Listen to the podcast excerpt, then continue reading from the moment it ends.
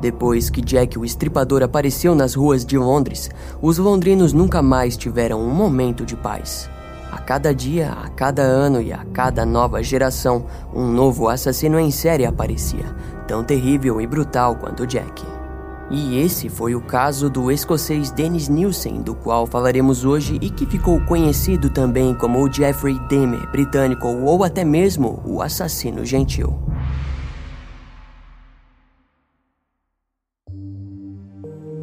Dennis Andrew Nielsen nasceu no dia 23 de novembro de 1945 em Fraserburgh, no Reino Unido. Ele era filho de Olav Magnus Nielsen e Elizabeth Dutch White, que casaram em maio de 1942, indo contra suas famílias e acreditando no amor que sentiam um pelo outro. O amor que os uniu, porém, logo acabou e Olav começou a se mostrar desinteressado em ter uma família com Elizabeth. Mesmo assim, da união dos dois jovens nasceu Olav Jr. e Dennis Nielsen. O casal se divorciou em 1948, poucos anos após o nascimento da dupla, e o papel paterno acabou sendo substituído pelo seu avô por parte de mãe, Andrew.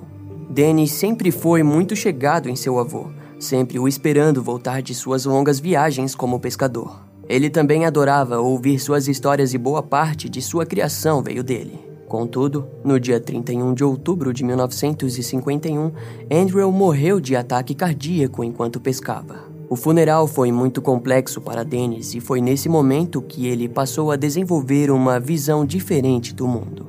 Para ele, seu avô jamais deveria ter morrido, e essa perda teve um papel fundamental no deslocamento de sua psique para algo mórbido e fatal. Sua mãe disse a ele que seu avô estava apenas dormindo mas Dennis entendia muito bem o que havia acontecido e isso teve um dano profundo em sua personalidade. Qualquer adulto que se aproximasse do garoto já não era mais recebido com ingenuidade, carinho e afeto. Dennis passou a ser quieto e reservado, adquirindo o hábito de ir até o porto sozinho, onde observava os barcos de pescas que chegavam e partiam.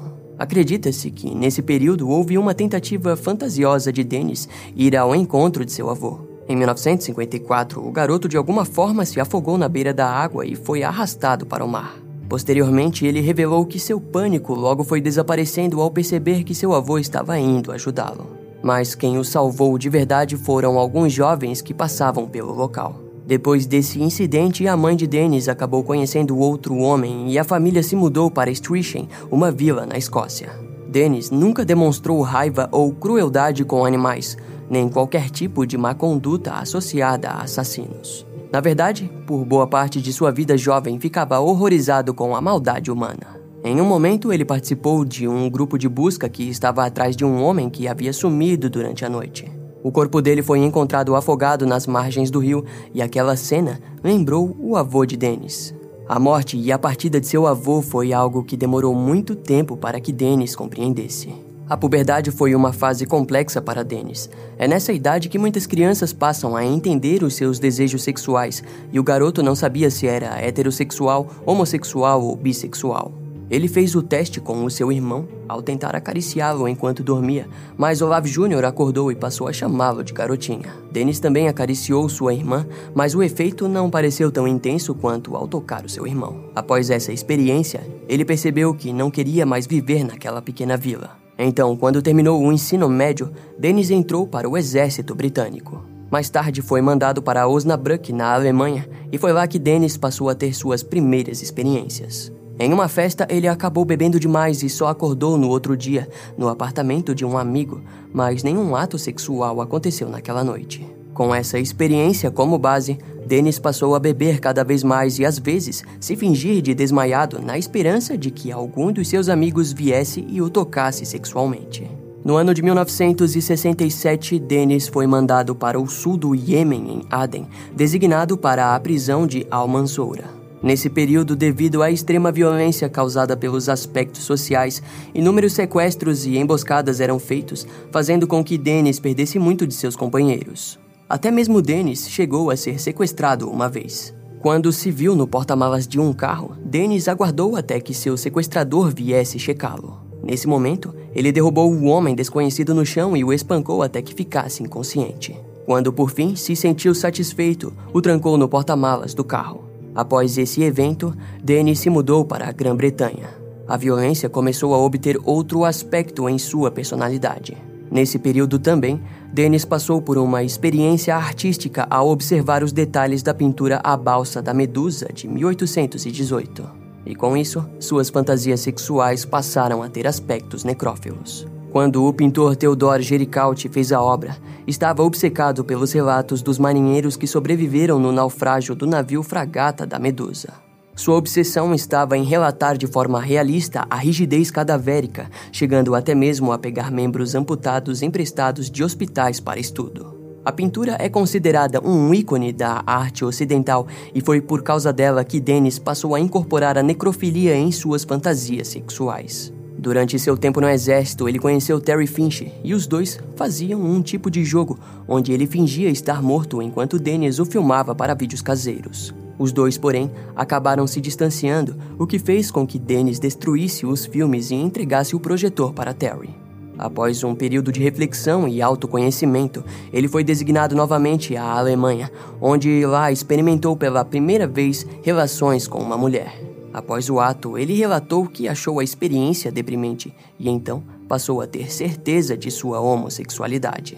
Dennis saiu do exército no ano de 1972 já com 27 anos e retornou para a casa de sua família em Streatham, na Escócia. Rapidamente, o homem foi questionado diversas vezes por sua mãe, que se mostrava preocupada com o fato de que seu filho não desejava a companhia feminina. Enquanto esteve lá, diversas vezes ele e seu irmão discutiam de forma séria sobre os direitos dos homossexuais. De início, Todos pensavam que Dennis apenas os defendia bravamente por opinião, mas foi durante uma dessas discussões que seu irmão disse à mãe que Dennis era homossexual. Isso resultou no afastamento de Dennis para com a família, até que resolveu deixar a Escócia e viajar para Londres, se candidatando à Polícia Metropolitana em 1975. Em Londres, ele dividiu um apartamento térreo com David Gallingham. Juntos, os dois compraram um cachorro e um gato. De início, a amizade parecia boa para os dois, mas um tempo depois, Dennis acabou mandando ele embora. A solidão então tomou conta de Dennis e ele se entregou a jornadas extensas de trabalho, álcool e televisão. Nesse período, ele começou a se deitar diante o espelho, de forma que não visse sua cabeça e se tocava como se fosse outra pessoa ali. Devido ao seu histórico militar, não foi muito difícil para ele conseguir entrar na academia de polícia. Naquela época, Londres era o ponto de todo sonhador que ia até a grande cidade para conseguir empregos e condições de vida melhores. A questão é que muitos foram engolidos pelos seus sonhos e a condição de rua na cidade era alarmante. Nesse período, Dennis passou a frequentar os pubs gays da cidade e se demitiu após um ano de serviço na polícia. Ele então conseguiu um posto de funcionário público em uma central de empregos. Dennis tinha poucos amigos e esses poucos amigos o consideravam esquisito. Além disso, seus colegas de trabalho relataram que Dennis era viciado em trabalhar, sem qualquer espaço para uma vida social. Durante seu emprego na agência, ele conheceu David Painter, que mais tarde levou consigo para o seu apartamento. No meio da noite, David acordou e viu Dennis tirando fotos suas. Ele achou a atitude no mínimo bizarra e tentou sair correndo, mas se machucou e acabou no hospital. Dennis até foi interrogado pela polícia na época, mas acabou sendo liberado. A maioria de seus relacionamentos fracassavam, gerando em Dennis um grande sentimento de não pertencimento e inadequação. Em sua mente, tudo isso se distorcia ainda mais, com seus desejos se tornando cada vez mais mórbidos e foi questão de tempo até que ele passasse a dar vida a eles. Os seus momentos na frente do espelho pioraram e ele passou a imaginar o reflexo como um corpo morto, chegando até mesmo a usar maquiagem para chegar no efeito de pele próximo incluindo sangue falso para simular que o corpo foi assassinado. Em alguns relatos posteriores, Dennis chegou até mesmo a dizer que se apaixonou pelo seu próprio cadáver. No final do ano de 1978, aos 33 anos, Dennis frequentava diversas vezes os pubs gays e durante uma dessas noites, ele convidou um homem até sua casa na Avenida Melrose, em Londres. Após chegarem em casa, eles continuaram a beber, fazendo com que começassem a se tocar e terminassem na cama. Dennis acordou durante a madrugada e observou o desconhecido, percebendo que em algum momento ele iria embora. Dennis então sentiu o ímpeto de fazer algo, Seu coração estava disparado e, ao observar toda a bagunça que haviam feito, entre as roupas viu uma gravata que lhe deu uma ideia. Entre aspas, eu me levantei e a coloquei debaixo do pescoço dele. Eu rapidamente montei nele e puxei com força. Seu corpo ganhou vida imediatamente. Nós lutamos até cairmos no chão. O homem conseguiu empurrar Dennis com os pés, mas aos poucos sua consciência apagou e nesse momento o futuro assassino se acalmou. Sabendo que o homem ainda não estava morto, ele correu até a cozinha e encheu um balde grande de plástico. Seu intuito era afogá-lo. Dennis inclinou o corpo em algumas cadeiras e colocou a cabeça do desconhecido dentro do balde. Não houve resistência e nem luta pela vida. Entre aspas, depois de alguns minutos, as bolhas pararam de sair. Eu o levantei e o sentei na poltrona. A água estava pingando de seu cabelo castanho curto e encaracolado. Dennis havia acabado de matar um homem desconhecido. Ele sentiu as primeiras reações do ato, mas será que houve remorso ou culpa? Tudo o que fez foi preparar uma xícara de café e fumar vários cigarros. Seu cachorro, Blip, chegou perto do corpo e pôde sentir o cheiro. Dennis o afastou, mas rapidamente voltou a prestar atenção no que havia feito.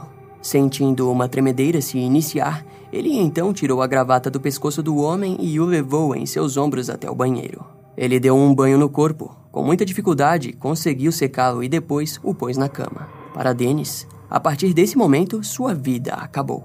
Ele tinha entrado na Avenida da Morte e não poderia mais voltar. A visão do corpo não chocava mais Dennis. Ele passou a achar bonito vê-lo naquela posição e ele teria com quem passar o ano novo após um Natal solitário. No mesmo dia, Dennis comprou uma faca elétrica e uma panela grande para que pudesse cortar o corpo, mas não obteve o resultado desejado. Desiludido, ele vestiu o corpo e mais tarde tentou fazer sexo com ele, mas a excitação não era a mesma para Dennis. Então, jogou o corpo para fora da cama e dormiu sozinho. Na outra manhã, Dennis arrancou algumas tábuas do chão e colocou o corpo lá, para depois cobri-lo novamente. Depois de uma semana, ele teve curiosidade para saber como o corpo estava e percebeu que o cadáver precisava de outro banho. Dennis o levou até a banheira, depois se banhou na mesma água. Antes de o colocá-lo no túmulo improvisado, o homem derrubou o corpo no chão e se masturbou em cima dele. Passou-se oito meses até Dennis resolver tirar o corpo de vez dali. Ele então queimou seus restos com borracha para mascarar o cheiro em seu quintal e as cinzas jogou em qualquer espaço que encontrou. Após quase um ano do primeiro assassinato, em outubro de 1979, Dennis conseguiu levar até sua casa um estudante chinês, Andrew Hu, com a promessa de que fariam jogos no estilo bondage. Mas quando Dennis chegou perto do garoto, Andrew se sentiu ameaçado e saiu correndo até a polícia, porém, nenhuma acusação foi feita. No dia 3 de dezembro de 1979, Dennis conheceu Kenneth Ockendon em um pub e, após beberem por algumas horas, passaram a visitar Londres até que terminaram na casa de Dennis. Quanto mais tempo passavam juntos, mais ele gostava do jovem e havia um certo desespero que cresceu nele, o de que Kenneth voltaria para casa durante a manhã. Esse medo de Dennis resultou na morte do garoto, o estrangulando com um fio de fone de ouvido. Após banhar o corpo, ele o botou na cama e dormiu acompanhado. Pela manhã, pôs o corpo dentro do armário e foi trabalhar. Ao voltar, o vestiu e botou o corpo de Kenneth na cadeira para que pudesse tirar fotos. Após isso, o levou até sua cama e fez sexo com as pernas do corpo. Quando terminou, o jogou no túmulo sob as tábuas de madeira. Por diversas vezes, tirava o corpo do lugar para assistir TV junto a ele. Passaram-se longos cinco meses até que no dia 13 de maio de 1980, a terceira vítima, Martin Duffin, um sem-teto de 16 anos, fosse morto da mesma maneira que a primeira vítima de Dennis, estrangulamento seguido de afogamento. Após levá-lo, escondeu o corpo no armário por duas semanas antes de ser levado para o chão sob as madeiras. Nesse momento, Dennis já estava entrando na fase de frenesi normal em assassinos em série. A próxima vítima foi Billy Sutherland, de 27 anos, que por azar desejava tanto dormir com Dennis que o seguiu até em casa por conta própria. Infelizmente, isso se demonstrou ser um erro que resultou em sua morte. Malcolm Barlow, de 24 anos, foi encontrado na rua por Dennis. O garoto estava fraco e debilitado devido à sua epilepsia. Malcolm foi levado pelo assassino até sua casa e lá chamou uma ambulância para o garoto. Para sua surpresa, o garoto, após ser liberado, veio até o encontro de Dennis, que o convidou para beberem juntos. Sua presença incomodou o assassino, que decidiu matá-lo. Nesse momento, Dennis começou a cometer os primeiros erros. Devido à sua autoconfiança, ele acabou se tornando desorganizado e manteve mais de seis corpos consigo dentro do apartamento. Os seus vizinhos começaram a reclamar do odor, fazendo com que Dennis passasse pulverizador em sua casa duas vezes ao dia. Ele relatou que muitas vezes pensou em suicídio durante o período de frenesi. Dennis então decidiu se livrar de todos os corpos, os esquartejando e retirando seus órgãos. A cabeça da vítima geralmente era deixada numa panela com água fervente. Muitas partes foram postas no jardim. Os órgãos foram enterrados entre o espaço da cerca dupla de seu quintal e alguns torsos foram postos em malas. As malas e todo o resto que sobrava era queimado e as cinzas eram espalhadas por todo o jardim. Dennis fez isso diversas vezes até terminar com todos os corpos que ainda restavam escondidos em sua casa. Após um tempo, Dennis decidiu se mudar e esperou deixar essa parte de sua vida para trás. Estava pronto para recomeçar. Mas um assassino jamais deixará de ser um assassino. Dennis se mudou para um apartamento na Crown Gardens, muito menor que seu antigo. Para ele, isso o impediria de voltar a matar. Mas não havia retorno na trilha de morte que ele havia traçado. John Howlett conheceu Dennis num pub e após uma noite de conversas ele foi embora. No outro dia, John voltou ao pub e viu Dennis sozinho. Após mais algumas horas de conversa, eles decidiram ir até o apartamento de Dennis. Lá, John claramente quis algum tipo de relação sexual e isso enfureceu Dennis. Em sua mente, ele queria domar seu monstro interior, mas tudo em sua volta o fazia soltá-lo de volta no mundo.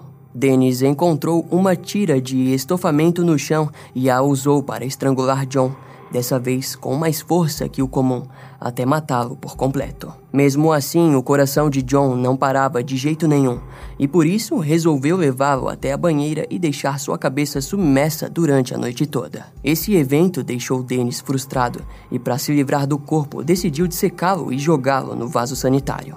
Esse processo se mostrou demorado e o assassino então decidiu ferver o resto do corpo em uma panela. Depois, separou a carne dos ossos e jogou no lixo da cozinha. Outros ossos maiores, Dennis jogou por cima de seu apartamento, em uma área de lixo.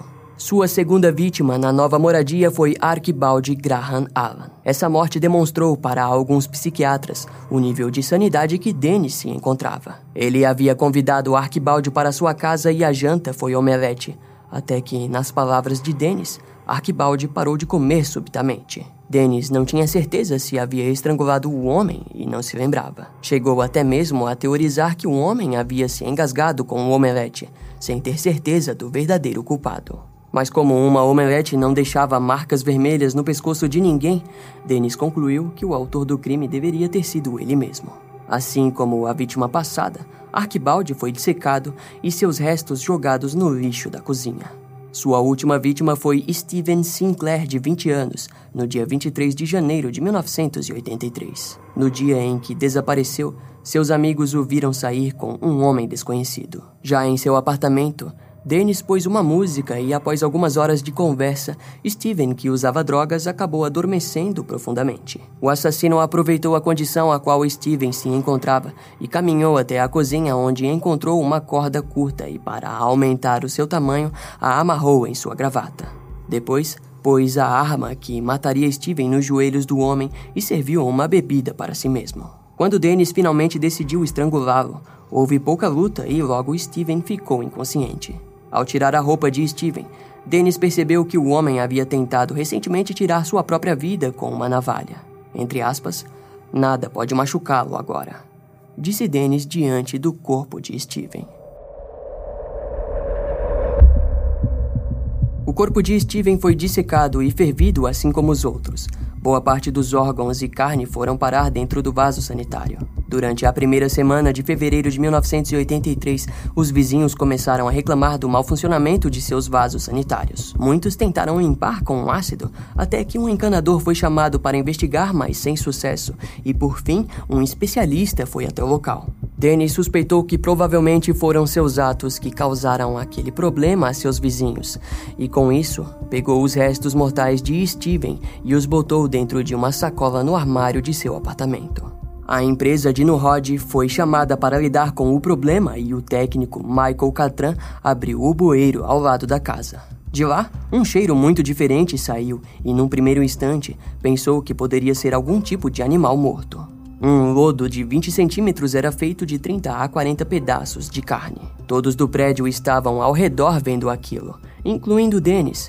Contudo, já era tarde e o especialista teria que voltar durante o dia para analisar melhor. O assassino ficou apavorado que estava muito perto de ser descoberto, então, durante a madrugada, desceu e retirou o lodo de carne e a jogou por cima da cerca. Até pensou em jogar alguns pedaços de frango lá, para que pudesse encobrir o que foi retirado, mas acabou não fazendo nada disso. Naquela noite, Dennis apenas bebeu o que poderia ser sua última gota de álcool e vagou em pensamentos suicidas enquanto três corpos desmembrados o cercavam em pontos diferentes da casa.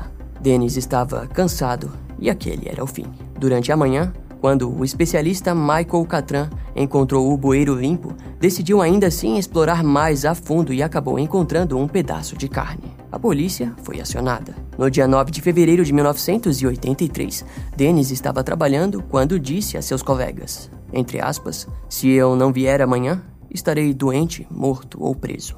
Quando chegou no prédio e pegou o corredor até seu apartamento, foi surpreendido por três oficiais que estavam o esperando. O detetive e inspetor-chefe Jay disse que eles estavam ali por conta da tubulação e que parecia que restos humanos estavam entupindo os encanamentos.